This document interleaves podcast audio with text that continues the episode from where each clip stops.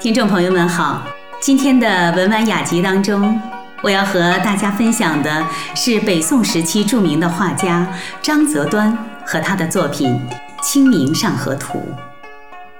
张择端是北宋时期著名的画家，关于他的身世，史书中资料很少。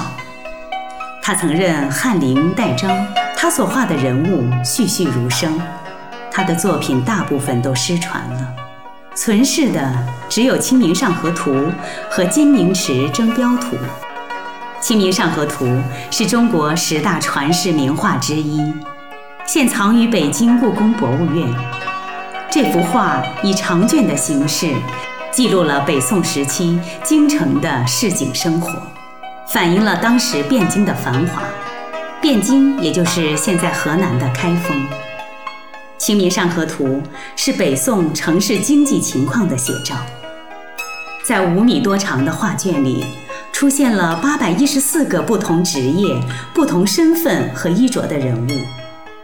二十九艘船只和二十多辆车轿，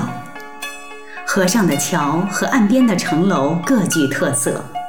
反映了宋代建筑的特征，具有很高的历史价值和艺术价值。